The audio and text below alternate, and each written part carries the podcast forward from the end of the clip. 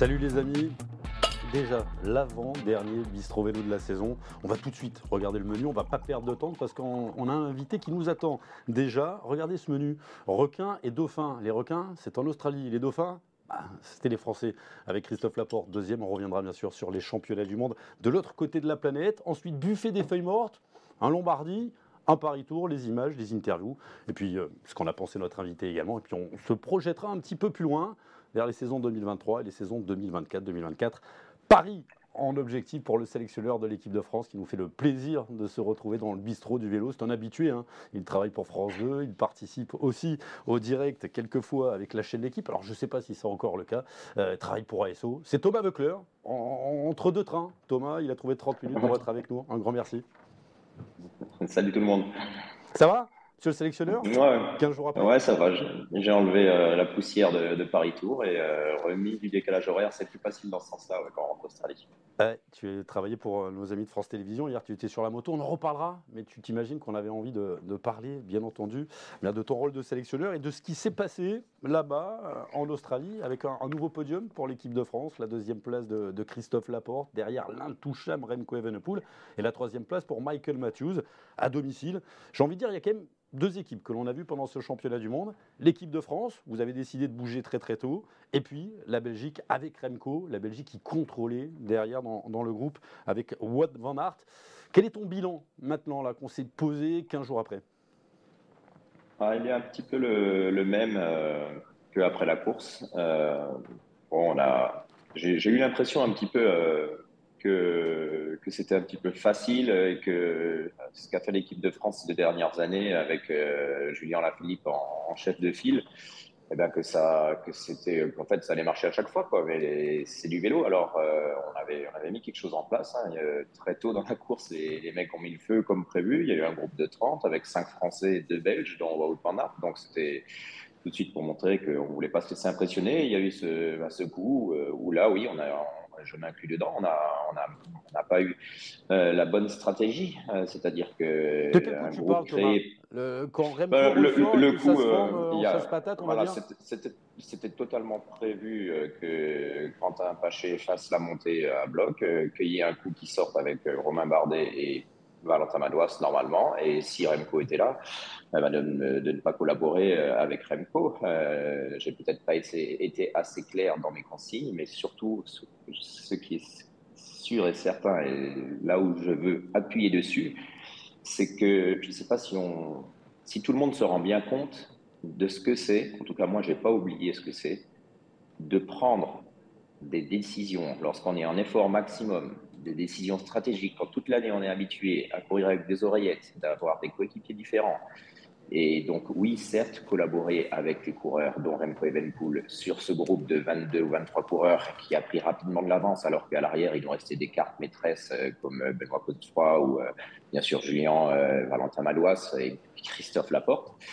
Eh bien, ouais, ça a été et je m'inclus dedans. Mais le vélo, c'est pas du, c'est pas des mathématiques, quoi. Ça sort d'où Ça, c'est comme quoi ça se passe toujours comme prévu, comme du tableau noir? Moi, j'ai jamais dit ça. C'est la nouvelle génération, ça, c'est à force de jouer à Pro Cycling Manager, ça, Thomas, tu le sais. Ça. Bah ouais, voilà. Bah, moi, je suis pas, je suis pas dans la voiture avec une console, quoi. Et les mecs, euh, ils sont pas, ils, c'est pas les joueurs, c'est pas, c'est des cyclistes, quoi. Ils ont mal à la gueule et, des fois, il faut, il faut savoir faire les bons choix et on a le droit à l'erreur, des fois, en une demi seconde, de savoir si on doit collaborer ou pas.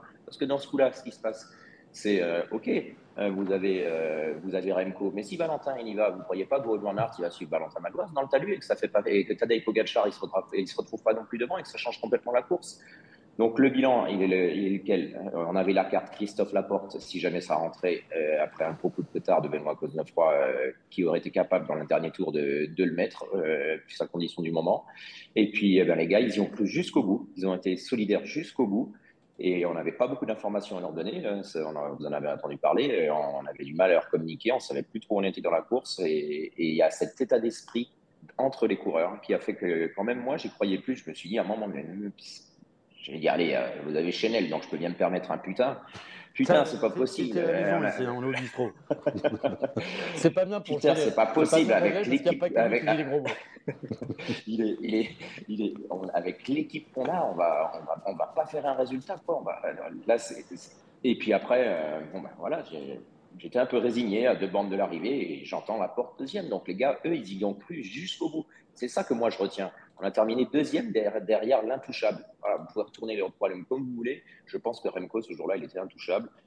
Alors ceux qui ont envie de dire oui, on a, on a fait une erreur, eh bien oui, on a fait une erreur à un moment précis. Et qui n'en fait pas? Alors c'est oublier les fois où ça a bien marché. Et puis il n'y a que les championnats du monde qui comptent. Non, moi je suis euh, solidaire de mes coureurs. Je m'inclus dans dans ce petit moment qui, où oui, on a mal joué, euh, mais malgré tout, aussi voir prendre le problème à l'envers. Mettez-vous à la place des autres nations là, qui avaient médailles gagnées, qui sont regardées dans les derniers kilomètres. Moi, pas euh, on est deuxième, on est derrière le, meilleur coureur. moi, on me critique souvent d'être franchouillard, mais euh, j'ai vu personne. À part l'équipe de France, je parle d'équipe pesée sur la course. Les ah, autres, ils n'étaient pas là. Les Espagnols, de toute façon, ils s'étaient pas armés. Les Anglais, ils sont passés deux, trois fois pour voir s'ils allaient mener. Van Der Poel dégage tout de suite. Ça change complètement pour les Pays-Bas. À part la France, personne n'a joué sa carte. Le problème qu'il y a, c'est que comme ces deux dernières années, l'équipe de France a mis le feu, mais on ne met pas le feu pour mettre le feu. C'est pas pour faire du, le show et puis dire on a tenté quelque chose. Non, moi j'aime le vélo offensif, mais pas pour faire n'importe quoi. Donc, euh, alors justement, pourquoi la première attaque? Mais par contre, oui, la première attaque alors? Pourquoi la première attaque avec, euh, avec Pavel, avec Bruno? Pourquoi durcir tout de suite? Non, parce que si, sinon, on, attend quoi alors les tours de circuit Qu'une échappée classique se forme et puis on laisse la Belgique contrôler, alors que nous, on a l'incertitude euh, sur la condition de Julien Philippe et qu'ils allaient venir nous demander de collaborer, alors euh, que nous, on avait un collectif euh, hyper soudé et eux avaient deux individualités qui étaient sans doute les plus fortes pour, faire leur jeu. Ben non, ça marche pas comme ça. Je, prends mes responsabilités et les coureurs, je suis dans l'échange avec eux. Et ce Monquera, qui était au bout de, 30 km, quand on allait le reconnaître, je savais qu'il était comme ça. Et sur le tour de la rigolade, euh, je leur dis bon, on va quand même exploiter ce truc, on va pas le laisser là, le pauvre. Ils euh, l'ont mis, ils l'ont mis, il faut s'en servir. et, on s'est retrouvé à 5 et ça a, pas coûté, ça, ça, a coûté les mêmes efforts à tout le monde, je veux dire. Donc euh, voilà, les courses se déclenchent de plus en plus tôt, mais c'est pas pour faire n'importe quoi. Et simplement, oui, je suis d'accord avec toi, euh, j'ai l'impression qu'on attend. Parce que là, si nous, on bouge pas, et encore, on bougeait alors qu'on avait Sivakov à l'avant, il avait fait beaucoup d'efforts, c'était prévu entre parenthèses, euh, le manque d'informations euh, bah, qui se relève, c'était pas pour faire le peintre à l'avant qu'il était Pavel, c'était pour euh, ensuite se relever ses regards d'appui. J'ai mis plus d'un tour et demi à pouvoir lui passer une information tellement on avait du mal à communiquer. Donc c'est facile derrière de dire ah qu'est-ce qu'ils font, ok très bien. mais ça il faut le rappeler, pas, pas d'oreillette, on est sur un, circuit, donc toi tu es, dans la voiture, à un moment donné il faut que tu t'arrêtes, c'est-à-dire laisser partir en groupe pour revenir. Ah, j'ai du, du, staff, j'ai du staff pour ça, mais pour ça il faut aussi qu'on ait des informations qui viennent de l'organisation là-dessus n'y en a pas eu assez, à ton avis? Oh bah, C'est un fait. Il y a eu, euh, il y a eu, des, il y a eu des, bah, des, déclarations qui ont été faites euh, en ce sens hein, de la part des instances, euh, pourquoi ça n'avait pas été à la hauteur. Mais ce que je veux dire, c'est que ouais, moi, je suis pas partisan d'un cyclisme d'attente. S'il faut attendre parce qu'on n'a pas les moyens de mettre le feu de manière constructive, pas de problème, on fait un cyclisme d'attente. Mais, si, mais en tout cas, moi, je suis pas cyclisme à attendre et puis dire, moi, je veux tout tenter pour gagner. Après, si ça marche pas, s'il y a un beau résultat, eh ben, super, bien sûr on le prend, mais euh, non, pas pour la deuxième place. Mais cette deuxième place, ils peuvent en être fiers parce qu'ils sont allés la chercher avec leur âme et surtout leur, esprit collectif qu'ils avaient entre eux, parce que les gars, c'est vraiment un groupe. Je veux dire, ils se sont pas parlé, ils n'ont pas échangé un mot dans le final. Ce scénario, comment ils reviennent et qu'ils emmènent Christophe, on l'avait évoqué en cas de regroupement éventuel pour la gagne. Eh ben, c'était pour la deuxième place. Ils n'ont pas eu besoin de se parler ils sont allés chercher cette médaille d'argent que beaucoup aimeraient avoir, je pense. Et, ça m'embête un petit peu qu'on banalise une médaille d'argent parce que je le répète et je pense sincèrement, le coureur le plus fort ce jour-là a gagné et il mérite d'être champion du monde. Tu parlais de, de tactique, alors c'est pas un secret, hein. on échange beaucoup avec les coureurs. Moi, les retours que j'ai du groupe France, c'est que tu arrives à, à créer une solidarité. On l'a peut-être vu aussi avec l'épisode Benoît Cosnefroy. Hein. Euh, c'est toi qui, arrive à le convaincre, Benoît Cosnefroy. Maintenant, on peut en parler. Il l'avait dit dès euh, les championnats de France. Il voulait se consacrer sur lui, sur sa fin de, carrière. Et tu arrives peut-être à, les motiver grâce à cet esprit offensif. J'ai l'impression que c'est pour ça qu'il joue le jeu. Après, euh, ce qui est sûr, c'est que je me porte garant de l'état d'esprit. C'est sûr que c'est pas c'est deux fois dans l'année. Hein. On parle beaucoup des championnats du monde, mais les championnats d'Europe ont énormément d'importance pour moi, autant d'ailleurs que les championnats on en parle après. Euh, on, en parle après parce qu'il y a une deuxième place aussi. Et, oui, c'est vraiment un travail de fond euh, de sur l'état d'esprit de chaque coureur, selon les périodes de l'année, selon euh, ce qu'il traverse d'un point de vue perso, d'un point de vue pro, de, réussir à, avoir euh, ce collectif. Parce que je le rappelle, euh, on n'est pas comme dans le foot à courir plusieurs fois dans l'année sous le même maillot de l'équipe de France. C'est que deux, occasions, trois, lors des années olympiques. Et encore, les profils sont des, des fois radicalement opposés, comme cette année entre le championnat d'Europe et le championnat du monde. Donc, oui, l'état d'esprit qu'il y a entre les mecs, les euh, fois où ils sont euh, rassemblés, euh, bah, il me plaît. Si j'y suis un petit peu pour quelque chose, j'en suis très fier, c'est clair. vous êtes très nombreux. Alors, posez vos questions à Thomas. On va les prendre dans, quelques instants. Je voudrais revenir sur ce que tu as dit. Tu as dit on a fait une petite erreur. il fallait avoir anticipé avec du monde, peut-être un finisseur. Et tu dis j'ai les quatre. Les quatre gros sont derrière. Là, quand ça part, il faudrait qu'il y, ait Madoise dans, le groupe à un moment donné, quand Remco sort oui, oui, il le voit. D'ailleurs, on en a rediscuté. Valentin, il le voit. Il s'en veut euh, d'avoir laissé partir ce coup. Julien aussi, il l'a vu partir. C'est pas parti. Euh, euh, il y a plein de monde qui, enfin, plein de monde. Attention, hein, plein de monde, pas dans les coureurs qui étaient. je parle du, haut niveau mondial. Hein. Mais, mais si jamais vous avez Julien qui bouge et Valentin qui bouge, eh ben, dans ces cas-là, il y a Pogacar qui bouge, il y a Van Aert qui bouge, et ça change complètement la course. Je veux dire, on peut refaire le scénario dans tous les sens. Mais, mais oui, pour l'identifier clairement, cette erreur euh, de, collaborer dans ce groupe, euh, lorsqu'on voit euh, Remco Evenpool qui a Stan de Wulf notamment, et, que nous, et c'est un groupe fourni, et qu'en coureur euh, pré pressenti qui pouvaient jouer leur carte, on avait que Romain, oui, ça a été une erreur de collaborer, mais je m'inclus dedans et je n'incrimine personne parce qu'on a le droit à l'erreur, et, et les preuves en est, ils ont ils sont restés solidaires, il n'y a eu aucun, malentendu, ils sont allés chercher le plus beau résultat possible ce jour-là, selon moi. une erreur d'interprétation et une erreur de, choix, mais tu le dis, hein, ça se prend en une seconde et on n'a pas toutes les données. À un moment donné, bah voilà, il faut euh, avoir le, temps que les informations remontent, elles ne sont pas remontées. En tout cas, Remco Evenepoel, lui, comme tu le dis, a été sacré champion du monde. C'était probablement le meilleur une année incroyable. Liège-Bastogne-Liège, euh, la Vuelta. Euh, ah, j'ai cette image de Liège euh, au sommet de la redoute avec la roue arrière qui décolle. On va parler un petit peu de Remco. Tu en as, tu en as vu passer des, phénomènes en tant que coureur, en tant que suiveur particulier? Ouais, en coureur, j'en ai vu des phénomènes. Mais, mais des comme ça, mais des comme ça. Parce que moi, ce qui m'impressionne, c'est la marge. J'ai l'impression qu'il a une marge incroyable encore, Remco. En fait, moi, je ne sais plus trop où j'habite là depuis euh, quelques années euh, parce que le sport euh, cycliste à maturité entre 20, allez, 27 et 32 ans qu'on a connu, bah, les, garçons, il y en a. Alors, ils ne sont, pas, sont pas 50, ils ne sont pas 60. C'est là où il faut être assez prudent, c'est-à-dire ce qu'est capable de faire Evenpool. Euh, on a l'impression qu'on a déjà oublié Egan Bernal, mais il était très jeune hein, également. bien sûr, Pogacar. C'est bluffant. Moi, ce qui m'impressionne le plus, euh, chez ces garçons, et notamment chez, Rem, chez Remco Evenpool, et puis Tadej Pogacar aussi, hein, euh, c'est vraiment qu'ils courent toute l'année et puis euh, c'est dans des panels complètement différents quoi, de, de course. C'est ça qui est impressionnant. on, revient du temps où on disait il faut se spécialiser et tout. Ces mecs-là prouvent le contraire. Et franchement, vous me dites si je dis des bêtises, mais depuis quelques années, bah, les courses sont plus intéressantes à regarder. Quoi. Les courses de très haut niveau, ça déclenche de plus loin. On n'a plus je vais tirer un peu le, parler un peu de moi. Quand je vois que des Liège-Bastogne-Liège ou d'autres courses, ça s'ouvre à plus de 120 bornes de l'arrivée. Et puis moi, je me rappelle des années où à 30 bornes de l'arrivée, on était encore 150. Euh, bon, ouais, c'est bah, plus beau aujourd'hui le vélo qu'il y a quelques années. Quoi. Ça, mais ces mecs-là sont, sont, bluffants. Quoi. Y a pas... ouais, les mecs, ils pourraient être histoire. Quoi. Il y en a qui pourraient être U23. Quoi. Bah, il est, mais, mais, mais, U23. Et le vainqueur des, des, espoirs, il est déjà chez les pros. C'est Fedorov qui était euh, sur le championnat ouais, de ça, week-end. Là, il y aurait peut-être un débat, en effet. Mais, euh, mais euh, tout ça pour dire qu'il faut admettre qu'il y a de plus en plus de cas de jeunes coureurs qui mettent les pieds en plein dedans. Alors, bien sûr, Remco, c'est celui qui est le plus flagrant, mais il y en a d'autres qui débarquent comme ça. Et il faut qu'on revoie notre copie en se disant, ouais, non, le vélo, euh, peut-être que finalement, on ne sait pas ce sport euh, où on est obligé d'attendre 28, 26, 27, 28 ans pour être le meilleur.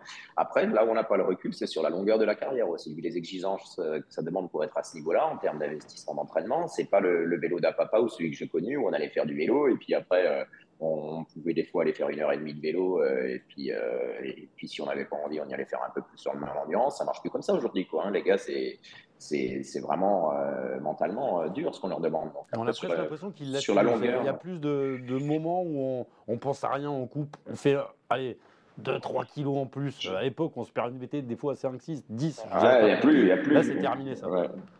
Si, 10, euh, ouais, si, ça arrivait. Bah, moi, je pense que ça arrivait, euh, ça arrivait à pas mal de coureurs. Ça arrivait à pas mal de coureurs. Mais, mais ouais, c'était. Jackie 12. Euh, Jackie 12, le Grand Moreau, je pense qu'il y avait une bonne dizaine aussi. mais bon, c'est vrai que. Après, c'est le cyclisme à l'ancienne, il ne faut pas être nostalgique. Ah c'est le sport en général, Thomas, qui est plus professionnel. Voilà, ça se professionnalise.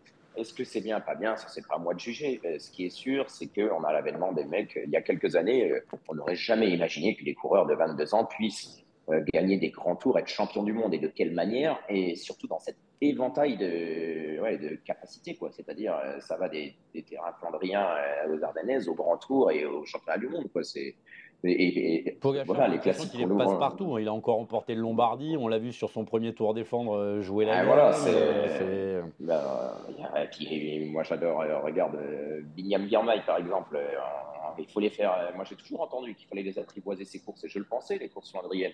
Moi, je m'y suis escrimé pendant des années. J'ai réussi à faire huitième au Flandre. J'ai atteint mon Graal. j'adorais ces courses. Et puis à un moment, je me suis dit, arrête tes conneries, tu laisses trop de jus. Tu as fait le maximum de ce que tu pouvais faire. Bah, sur des courses où tu as plus de chance. Et ben là, les mecs, ils sont, euh, ils sont talentueux au possible. Ils ont pas complexe. Et j'avoue que c'est un réel plaisir à regarder. Tu as eu euh, un nouveau venu euh, cette année, c'est Pavel Sivakov. on l'a senti tout de suite dans le groupe, Pavel. Il avait une vraie envie de porter ce maillot. Oui, oui, ça fait déjà un ou deux ans que j'avais Pavel au téléphone. Il m'avait parlé de son projet de, changement de nationalité. Mais je l'ai pas pris euh, pour le coup de pub, certainement pas le coup de pub, entre guillemets. Euh, Ce n'est pas le mot adapté d'ailleurs, surtout pas dans le contexte actuel. Je l'ai pas pris euh, parce qu'il avait changé. D'ailleurs, je lui avais dit, Pavel, c'est pas parce que tu es français que, tu vas venir en équipe de France. mais là, oui, par contre, la personnalité du garçon, j'avais j'ai eu l'occasion d'échanger souvent avec lui au téléphone et, je, savais que ça le ferait. Enfin, c'est un mec en or, quoi. Donc, euh, il s'est fondu dans le groupe France et, de ses propres mots, on lui dirait si, ou il demanderait à l'occasion si, si, je dis des bêtises, mais, euh, mais il a été surpris. Euh, voilà, il bah, qu'il y ait un esprit d'équipe comme ça, quoi, que ce soit un groupe aussi fort, l'équipe de France, parce qu'il y a, y a quand même une ossature, voilà, en termes de, coureurs, de staff. les coureurs qui sont là en junior, en espoir, ils voient la même personne aussi, même si on évolue. On essaye bien sûr d'évoluer également hein, de notre côté. Et, donc, ils sont un petit peu chez eux, une, une à deux fois par an pour les coureurs qui reviennent. Bon, après, Pavel, Pavel a été élevé au cyclisme français. Hein, avec, euh, en Occitanie, la formation, il n'a pas dû être dépaysé avec les Armirail, les, les Quentin Paché. C'est tout de suite senti dans, dans le groupe au, très haut niveau. Et Benoît, l'histoire Benoît Cosnefroy, on peut en parler maintenant. Ça, ça se passe comment? Euh, Ce que tu as dit, moi, je ne l'ai pas appelé, mais on savait tous que tu l'avais appelé. Et tu as dû appeler Vincent Lamy aussi. oui, bien sûr. Non, après, euh, après voilà, euh, Benoît, bah, j'aurais trouvé dommage vu la condition quand j'ai regardé le Grand Prix de, Québec, que je connais bien, quand j'ai vu ce qu'il a fait. Et je sentis, euh, Benoît était très mal à l'aise au championnat de France, au Tour de France, de me dire qu'il ne sentait pas d'aller au mondial. Je l'ai mis à l'aise. Je dit, Benoît, si tu ne sens pas d'aller au mondial, tu n'y vas pas. Quoi. Et il dit, non, je voilà, il, voulait, il, voulait, il se sentait redevable vis-à-vis -vis de son équipe. Quand j'ai vu sa condition, qu'il avait gagné sa course, euh, il se sentait en paix avec son équipe. Euh, j'ai pas eu à le convaincre du tout. Euh, en fin de compte, euh, j'ai eu à le convaincre d'accepter de venir parce qu'il voulait pas enlever la place de quelqu'un. Quoi. Euh, donc je lui ai dit ça, c'est mon problème. C'est j'ai des choix à faire. moi, ce, ce qu'il faut, c'est le meilleur pour l'équipe de France. Ça était légitime en équipe de France et, le fait est que si ça s'était joué à la pédale dans le dernier tour, dans un, sur ce circuit-là, je suis convaincu, et c'était prévu, que si la course se termine et euh, que s'achève dans le dernier tour et que ça se joue dans cette dernière montée, Benoît, il aurait été dans les tout meilleurs. Et ça lui permettait, pourquoi on ne l'a pas annoncé, euh, c'était pas une histoire de brouiller les cartes euh, tant que ça, c'était surtout parce que je nous connais, nous, les médias, parce que je me mets dedans. Euh, vu la, la, volée qu'il a mis à tout le monde, vu la, volée qu'il a mis à tout le monde à, à Québec, si j'ai annoncé qu'il venait au mondial, eh ben, tout de suite, là, Julien, on ne sait pas où il en est, c'est Benoît qui va devenir le leader, et vous l'auriez tous embêté à lui demander. Là, ça lui a laissé 10 jours tranquille à rouler chez lui, il est arrivé, alors que les autres racontent, certains un peu oui, je fais mon cinéma, cacher des choses. Eh ben oui, si, si, euh, si C'est comme quand tu reçois Julien en chante la dernière fois pour dire euh, on est en vacances. Ouais, voilà. Euh, par exemple, mais si certains me prennent pour un guignol, qui me prennent pour un guignol, et puis vous savez quoi, j'aime bien ça en plus comme critique, donc je suis habitué. Vous savez, j'ai le pire dur, j'ai eu pendant des années, donc allez-y. Ça fait que me renforcer. Parce que à partir du moment où j'ai l'adhésion des coureurs, et tu parles de Vincent Lavenu, et bien entendu, je ne me serais jamais permis de valider venue de Benoît Cosnefroy euh, sans, en annonçant les coureurs, sans annoncer Benoît, sans, l'aval de son manager. Il faudrait être complètement euh, irrespectueux et pas avoir la tête sur les épaules. Et, donc, le fait est que ça a permis que Benoît euh, voilà, voyage en même temps que les autres. Et puis, et puis surtout, été tranquille et, on refait pas la course. Mais je sais que s'il y avait eu un coup de pétard dans le dernier tour, bah, des coureurs, que ce soit Pogacar, Van Aert, eh ben, je pense même que c'est Benoît lui-même qui, aurait, été en, mesure, qui aurait été en mesure de le mettre et avec un Christophe Laporte en couverture, si ça se jouait dans le dernier tour, au lieu de la première place, de la deuxième place, mais pour la première. Voilà comment c'était prévu. je vous le répète, c'est pas des mathématiques, c'est pas parce que depuis deux ans ça a bien marché. Euh, c'est pas on gagne, on perd, on essaye de gagner. Il n'y en a qu'un seul qui gagne et, après on court pour gagner, voilà, tout simplement. Et après ça marche pas euh, si on n'a pas de regrets. Voilà, c'est le sport, quoi. Faut l'accepter, quoi.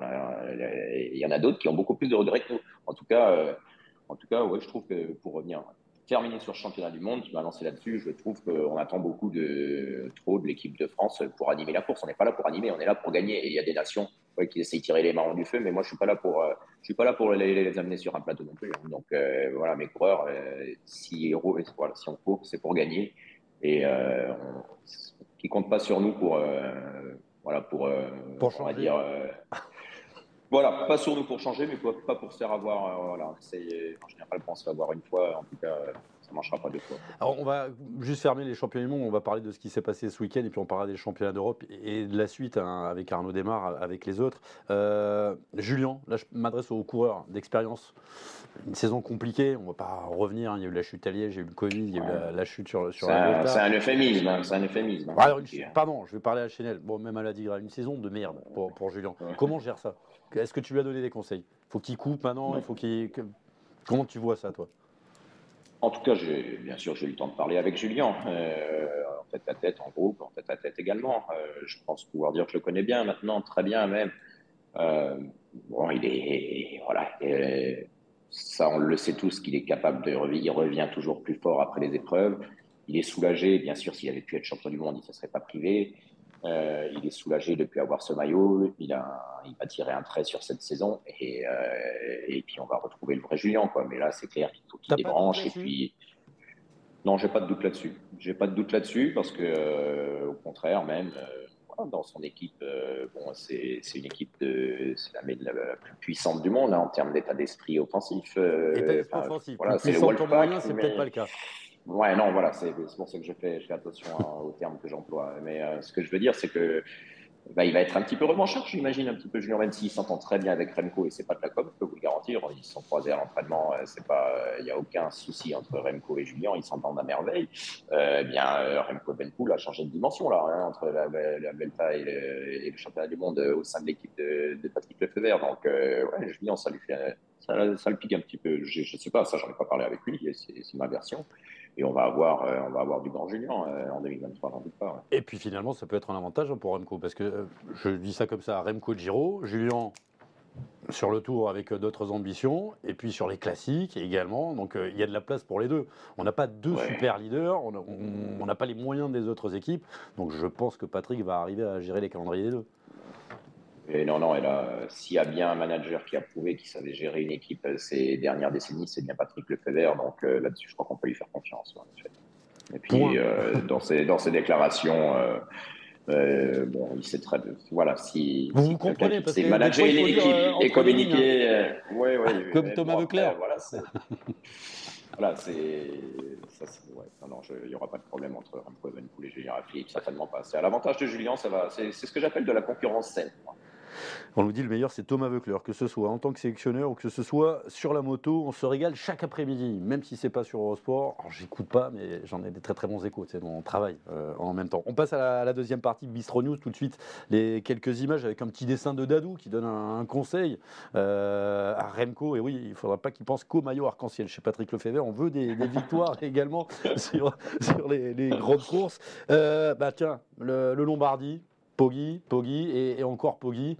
Euh, une petite leçon à la Pogachar. Moi, ce qui m'a impressionné hier, c'est l'équipe. Euh, ils se sont fait, oui, avant-hier, excuse-moi. Euh, on a des, Attention, Guillaume, il faut tenir encore un petit peu là. Ça fait bientôt fini, mais faut tenir. Oh, mais c'est que du plaisir. Nous, tu sais, on pédale pas. ce qui m'a impressionné, c'est l'équipe. C'est la première fois que je vois un Pogachar gagner avec son équipe. D'habitude, il en met une à 40, à 50 bornes, il part tout seul, il fait le nettoyage et il termine le boulot. Là, on l'a joué avec une importante armada, une équipe qui s'est renforcée. T'as pas peur quand, tu vois cette équipe des Émirats Arabes Unis euh, Tu as déjà connu un cyclisme à deux vitesses euh, en termes de, moyens. Je parle de cyclisme à deux vitesses en termes de moyens. Là, on a l'impression, bah, c'est full crédit pour aller chercher des équipiers. Euh, Ineos qui met 10 millions sur la table pour récupérer Remco. Il y a quatre équipes qui se dégagent en termes de budget. Et encore Patrick fait des miracles. Il n'a pas les budgets des autres. Mais, mais à terme, dans 2-3 ans, avec des contrats maintenant de 5-6 ans, euh, ça pose des questions tout ça, non? Bah, ça, Le problème, c'est que ouais, si la question c'est est-ce que ça va s'accentuer euh, par, euh, par, les différences de moyens, euh, parce que la fiscalité en France n'est pas la même qu'à l'étranger pour sponsoriser une équipe de vélo, la réponse est oui. Et puis que je, alors, je suis pas au fait vraiment des, des, des financements des équipes comme UAE ou, ou Bahreïn, mais, mais c'est vrai que ben, quand on voit les, les moyens qu'il y a, euh, qu'ils sont capables de mettre, j'ai presque envie de dire qu'il n'y a plus de limite. Et est-ce que c'est bien? Là, pour le coup, je m'engage un petit peu en disant non, je pense qu'il faut une limite un petit peu à tout. Maintenant que le collectif euh, UAE euh, sur le Tour de Lombardie soit performant, c'est sportivement c'est plutôt rassurant pour Tadej Pogacar, c'est impressionnant, mais en fait c'est comme ça qu'il devrait en être. C'est plutôt quand il est seul qu'il faudrait s'inquiéter. C'est le double, vainqueur du Tour, c'est normal qu'il ait un collectif comme ça à ses côtés, et ça pêchait un petit peu, et, encore que voilà, c'était quand même renforcé. Et finir l'année comme ils l'ont fait, ça impressionne au Tour, c'est clair. Euh, mais oui, il y a, y a des différences qui vont qui vont peut-être, euh, j'espère me tromper, mais continuer à se créer entre les, toutes premières, vraiment celles qui sont en high level, les quatre, hein, et, puis après, et ça. On peut dire ce qu'on veut, la Jumbo Visma, On va pas parler d'argent, excuse-moi Thomas, mais euh, les plus grosses équipes françaises par rapport aux plus grosses équipes mondiales, c'est du simple au double. Hein, le, le, budget et pas avec la même fiscalité. Et là, on est peut-être du simple au triple. La précision est, importante, ouais. Euh, voilà, je ne veux pas rentrer dans les détails, mais il y a des histoires. Euh, tous les, les coureurs euh, qui évoluent dans les équipes françaises ont des contrats de travail en bonne et due forme, et c'est pas le cas. C'est que les étrangers viennent en France et qu'il y a beaucoup d'étrangers au moment du Covid qui se sont dit c'est bien la France, on a un contrat de travail, on a une sécurité sociale.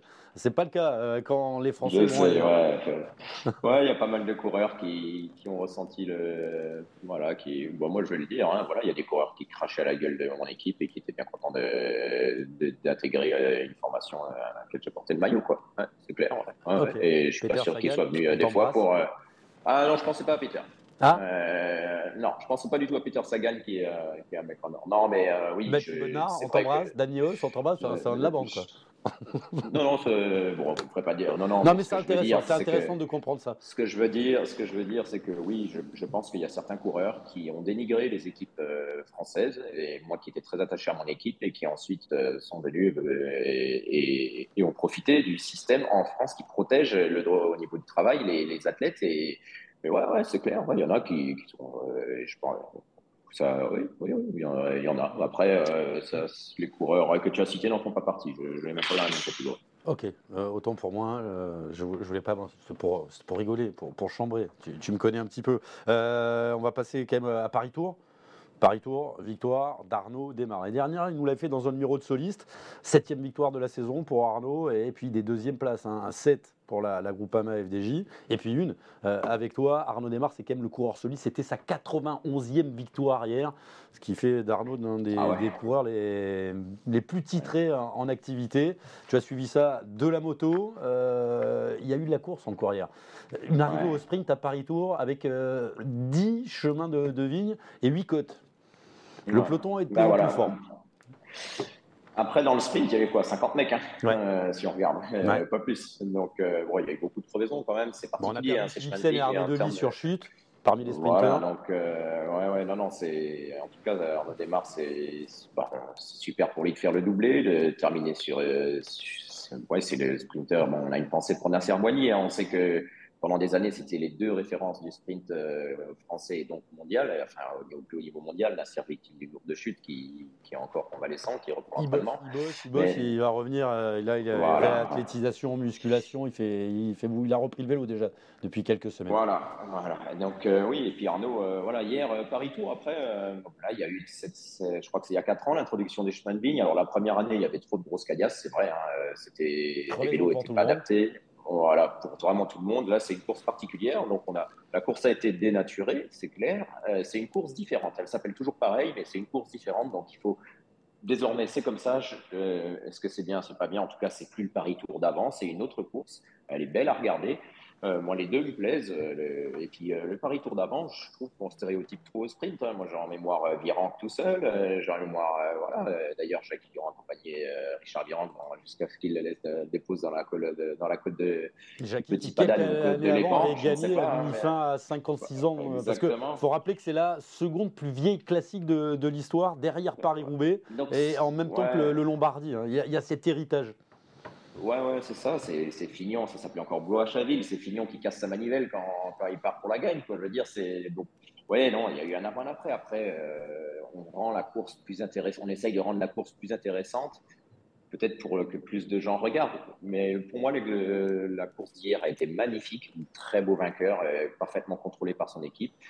S'il n'y avait pas eu de chemin de vigne, on aurait eu un très beau Paris Tour aussi, parce que, et même si ça arrive au sprint, eh ben, le sprint, c'est quoi? Ça fait partie intégrante de l'exercice du cyclisme. C'est beau le sprint aussi. Alors, il ne faut pas qu'il y ait 100 sprints sur 100 courses, mais, euh, les sprints à tour, même dans l'ancien parcours, ça n'arrivait pas tout le temps, surtout en fin d'année, comme ça. Euh, Très belle coursière, mais c'était aussi des belles courses avant et très belle victoire démarre. En plus de 100 ans, on a le droit de changer la course des lévriers il y a quelques années, qui était devenue la classique des sprinteurs, la classique des lévriers parce que ça allait très très vite.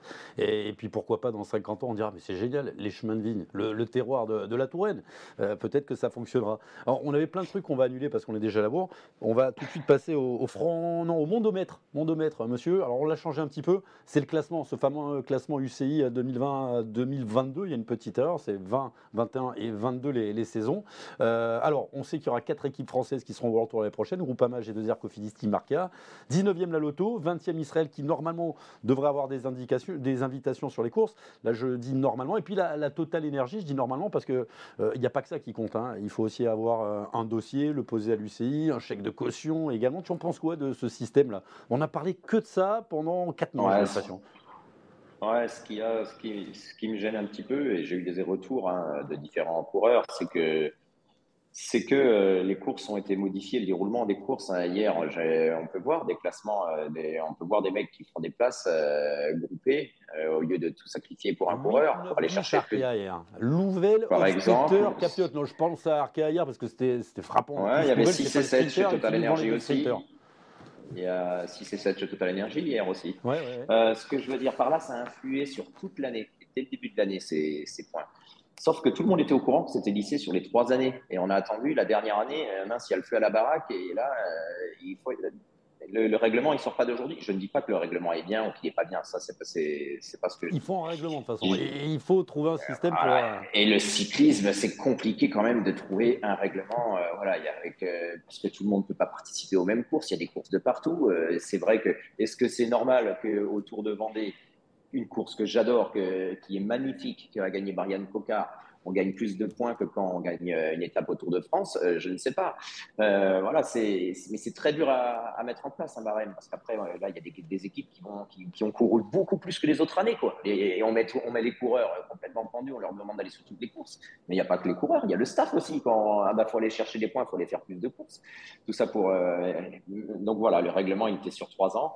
Et c'est clair que bah, les j'ai envie de dire que les équipes qui ont les moyens d'être dans le World Tour et qui y sont, tant mieux pour elles. La meilleure place, c'est peut-être euh, celle où on est garanti euh, d'être invité sur les belles courses sans avoir les contraintes du World Tour. C'est ça. Parce que budgétairement, on peut se passer. On staff, et on a besoin d'un budget moins important. On l'a très bien vu avec l'équipe Alpecin hein, qui, a joué là-dessus, juste avec un, Mathieu Van Der Poel. Après, on a pu refuser même. Parce qu'il m'a. Après, il y a eu la course et il y en a qui refusent. On a vu cette année, euh, bah, justement parce qu'il y avait la course au point on a décliné bah l'invitation sur le Giro parce qu'on n'avait pas ouais, il, y a, le déroulement des courses, c'est aller jusqu'à euh, dans certaines échappées, s'il y a des coureurs de telle équipe, vous ne collaborez pas. Quoi. Euh, c'est aller jusqu'à là hein, dans bah, cette année. Hein, Israël euh, total en fin de saison, c'était hallucinant. C'était d'accord, on l'a pas dit, redit à l'antenne, mais, dès qu'il y avait un total derrière, on voyait Israël rouler. Donc oui, s'il y a quelque chose dont je, moi, je, enfin, je sais pas ce qui vous fait plaisir, mais quand même un coureur qui passe la ligne en vainqueur, ça donne des frissons, quoi. C'est pour ça qu'on fait du vélo. C'est pas pour aller. Euh, sinon, euh, il y a d'autres disciplines dans l'intérieur du cyclisme où on court vraiment. Alors bien sûr qu'on court en équipe, mais c'est pour faire gagner un mec. Et, euh, c'est vrai que quand on va chercher les points, moi, c'est tout ce qui me alors là, moi, ça me hérisse les poils. C'est vraiment calculé pour aller, pour aller chercher des points. là, alors, c'est vrai que je suis nostalgique. J'aimerais être J'aimerais être encore coureur, mais chaque, chaque, chose a, chaque chose a une fin. Mais j'aimerais pas courir pour des points, ça c'est clair. Merci. Vous partagez l'émission, vous gagnez ceci, les, grands récits de Laurent Vergne et de Maxime euh, Dupuis.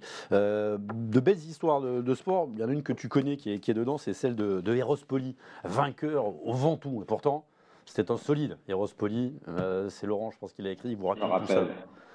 il avait jeté. Non, il d'ailleurs, il n'a pas gagné au Ventoux, il a gagné à Malocène. Oui, c'était à Malocène, mais en passant par le Ventoux. Ah, bien sûr. Comme Wout van Aert, qui n'a pas gagné au Ventoux, mais, mais à Malocène. Exactement. Voilà.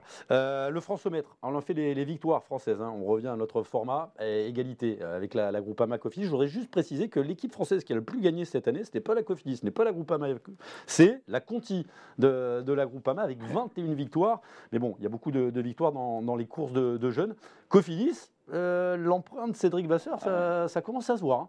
Euh, il y a longtemps qu'on ne les avait pas vus gagner autant, une équipe bien compétitive, euh, plusieurs de coureurs bah capables de le mettre au fond, des, des Inglés qui arrivent aussi, Zinglés. Ah ouais, c'est ouais, franchement, les équipes françaises, là, tu l'as dit en début d'émission, enfin, tout à l'heure, là, quatre équipes françaises dans World Tour, il y a des pays, qui en ont, des pays européens qui n'en ont même pas une. C'est hallucinant, avec la contrainte financière qu'on a qu'on évoquait au début. Pas d'équipe en, en Italie, par exemple, hein, Thomas. Une seule voilà, en Espagne.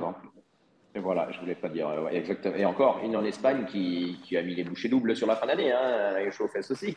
mais, après, qui est bien remonté, il doit finir 12e les Movistar. Oui, oui, oui, oui c'est large. Bah, déjà, large les classiques italiennes et puis la deuxième place de, de Masse sur la Vuelta. De Masse, ouais, on va dire que c'était calculé. Ce que, je, ce que je veux dire, ouais, c'est que le cyclisme français, non, c'est clair qu'il a une base très saine et les équipes cette année, elles ont. Enfin, le, moi, je me réjouis, je prends un plaisir vraiment. Euh, et puis il y a des jeunes, quoi, les, des tout jeunes qui arrivent. Hein. Euh, bah, tu as cité la Conti euh, Groupama, euh, entre autres. Mais euh, ouais, il y a, y a, des talents qui arrivent. Oui, il y a Grégoire, Martinez, partie, Axel Laurence qu'on découvre là, Axel Zinglé également. Donc, ouais. ouais. Non, Axel, les deux, c'est Axel. Axel, ouais, non, ce que je lis en même temps, et d'ailleurs, on s'est trompé tout à l'heure, c'est Carpentras et Rospoli. C'était même pas à Malocène. Ah, bah voilà, c'était à Carpentras. Exact, exact. Je me rappelle qu'il avait euh, balancé son bandeau et ses lunettes bricot, ça je m'en rappelle. Euh, et, euh, bon, tout ça pour dire qu'en tout cas, oui, les équipes françaises, notamment Cofidis et RPA, n'ont pas perdu de temps en chemin cette année pour marquer des points et s'assurer la place en World Tour. Et ouais, Cofidis, avec le recrutement, Brian Cocard, Benjamin Thomas, ça a tourné, ça a bien tourné et, tant mieux, tant mieux pour le vélo français. Quoi.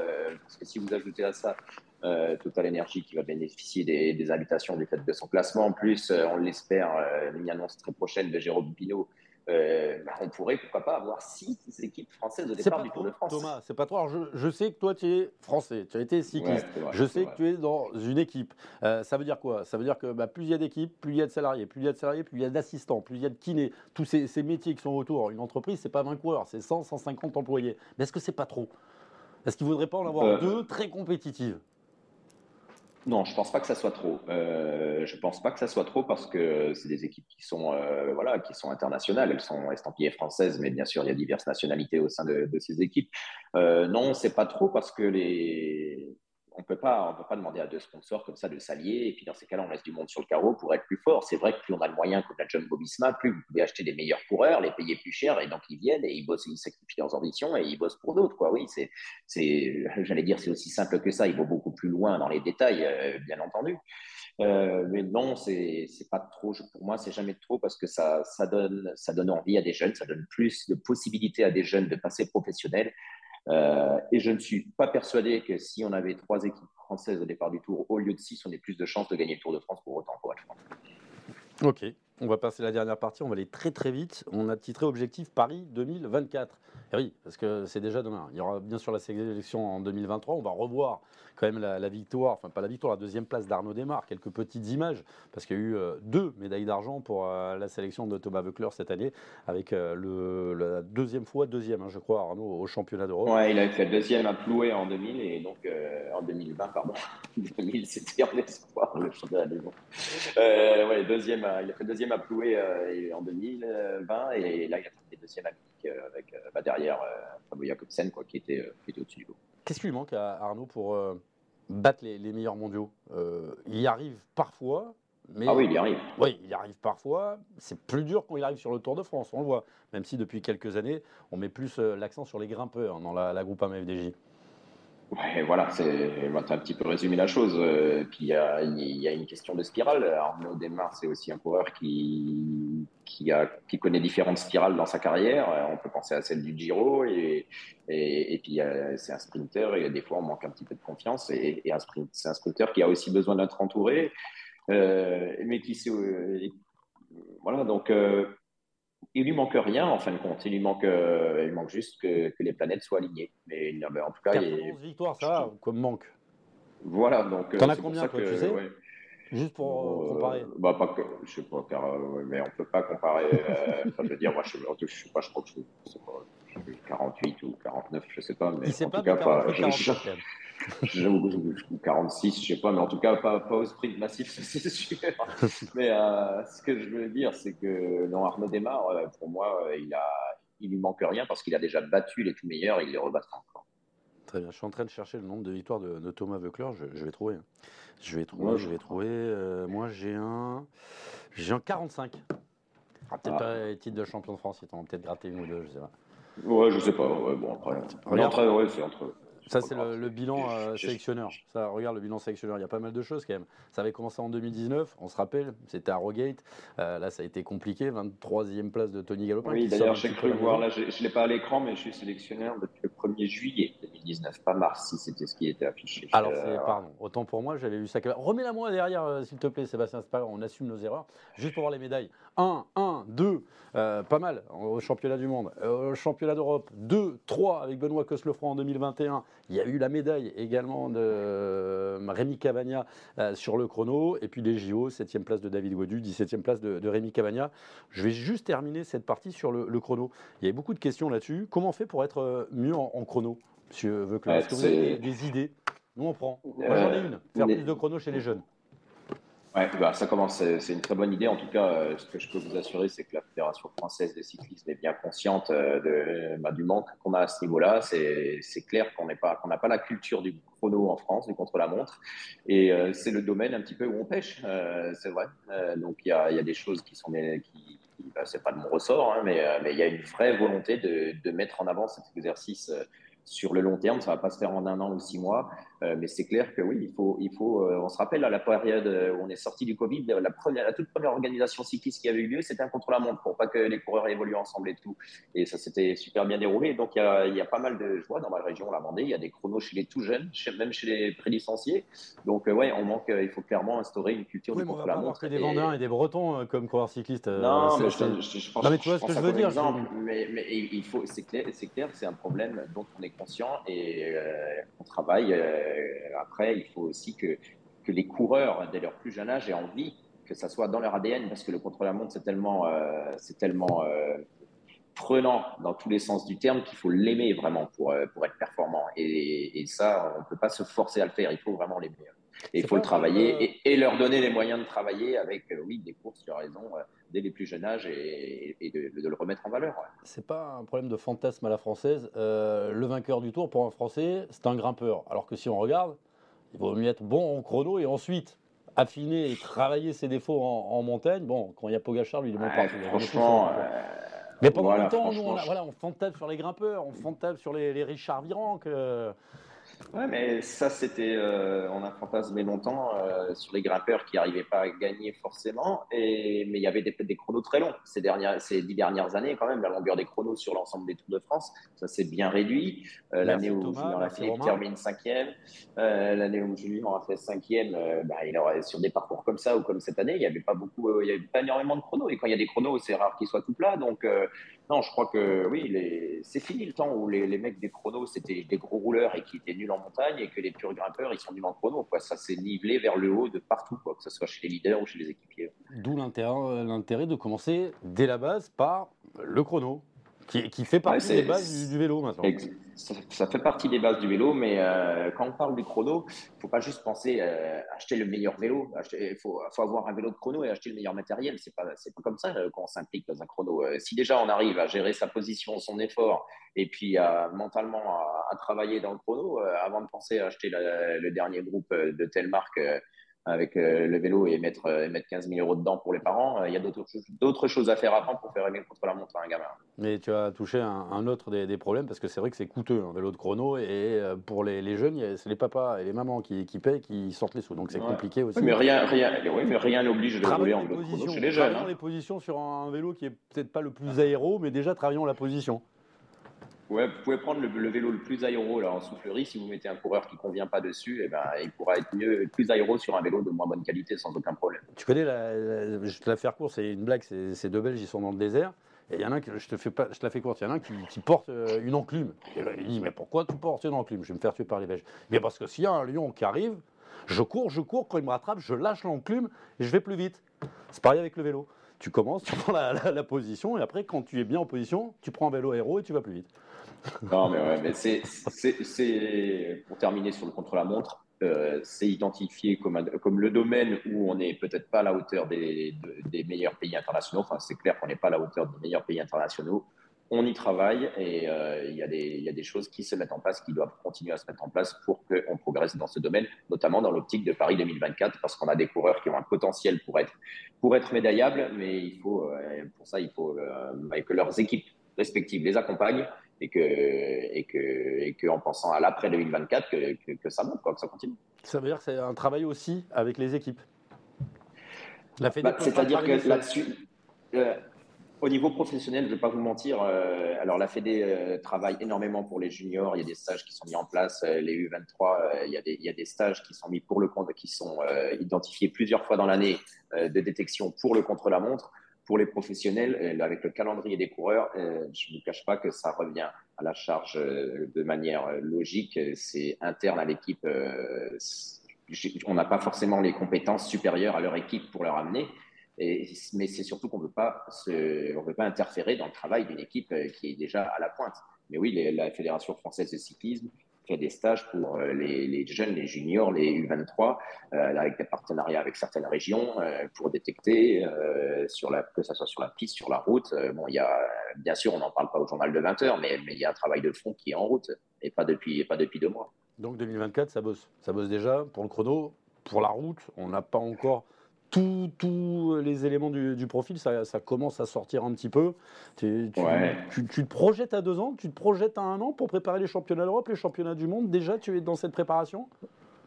Oui, ouais, bah, les championnats du monde l'année prochaine, euh, c'est clair que bah, la, grosse euh, différence, c'est que c'est dans la foulée du Tour de France. Donc, il euh, faut étudier les profils, les profils plus en détail, les ambitions de chacun, mais ça, ça, peut, ça, change complètement la donne. Un coureur qui joue le général sur le Tour par rapport à un coureur qui a les moyens de le jouer, mais qui volontairement ne le joue pas pour, pour être performant là, à l'image d'un Julien Philippe à Imola en 2020, quoi, par exemple. On va être content, Patrick, d'entendre ça.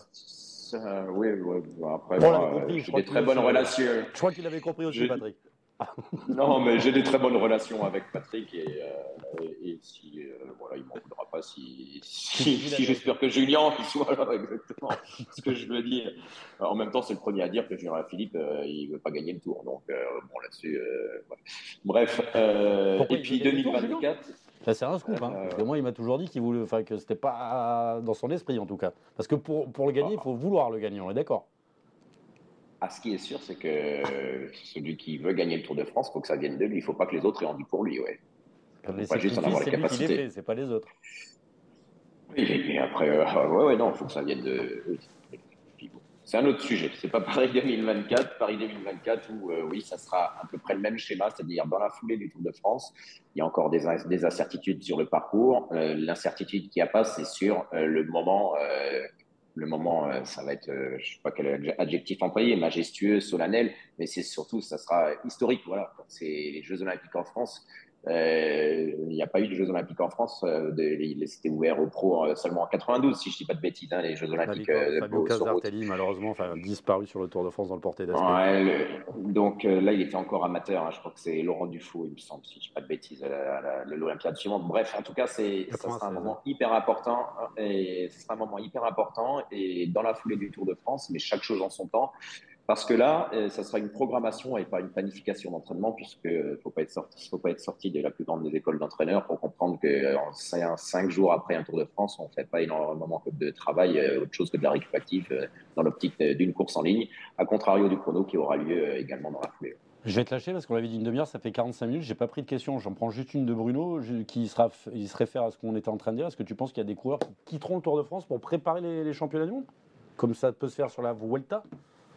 Euh, ça, ça, dépendra des ambitions de, chacun, mais euh, c'est pas je, je, ne pense c'est pas impossible. Euh, en, sous des couleurs françaises, ça me paraît compliqué pour une équipe française de, lâcher, de demander à un de ses leaders d'abandonner s'il y a encore des, des, victoires d'étape possibles ou un classement général. Euh, ce que je sais, c'est qu'un Tour de France n'est pas incompatible avec, avec un pic de forme la semaine suivante. c'est assez paradoxal, mais c'est pas incompatible. On va terminer avec une question. Vous n'avez qu'à voir, avec les vainqueurs de la Classica Saint-Sébastien ces dernières années, souvent en du Tour. C'est pas faux. Pas cette année, d'accord, mais. C'est pas faux. C'est pas faux. Et on, verra si Remco fait le, tour l'année prochaine. Parce que je ne crois pas. Je pense qu'il va faire le Giro, le Tour de France. Tu y attendons, attendons, ouais, on attendra le 27 octobre. Tu en sais peut-être un peu plus que nous sur le, profil du Tour de France. Mais bon, le Giro, ils ont bien fait les choses. Hein. Ils ont mis chrono, chrono et, et rechrono. Allez, viens, Remco, viens, viens. on, va, on va voir si Christian est capable de faire mieux. Euh, Monsieur Gouvenou, on va voir si ah, Ce qui est sûr, c'est que c'est déjà fait. Là, ils peuvent plus modifier. Alors, ah, de toute façon, l'année après, il va venir. Donc, il n'y a, pas à s'emmerder avec ça.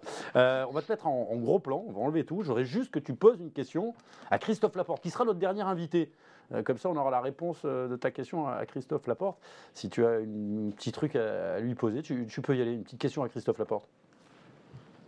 Allez, Christophe. Euh, c'était pas prévu, mais déjà, je te souhaite de bonnes vacances. Profites-en bien, c'est bien mérité. Et voilà, si une question bah, qui va répondre si je lui demande est-ce qu'il aura sa carte à jouer l'année prochaine sur les classiques aux côtés de Wout van Aert ou s'il va falloir se sacrifier, il va faire une réponse un peu commune. Donc, euh, je lui demandais s'il avait le choix entre Paris-Roubaix et le Tour des Flandres, laquelle des deux il préférerait gagner. Sinon, il fera la première question, il fera une réponse politique, Christophe. Donc, je lui parle. Paris-Roubaix ou Tour des Flandres, euh, Christophe? Top. Puis moi, compte-moi pour le cuisiner un petit peu sur la première question. voilà, vous retweetez, vous partagez l'émission et vous gagnez ceci, les grands récits de euh, Laurent Verne et Maxime Dupuis. Je te remercie pour ta fidélité dans, le bistrot. On se revoit très très vite et merci pour toutes les, énergies, les bonnes énergies et les plaisirs que tu donnes aux téléspectateurs de France Télé, d'Eurosport à tous. En tant que sélectionneur sur la moto, un gros bisou Thomas et, et tout le monde pour la suite. Merci à toutes et à tous.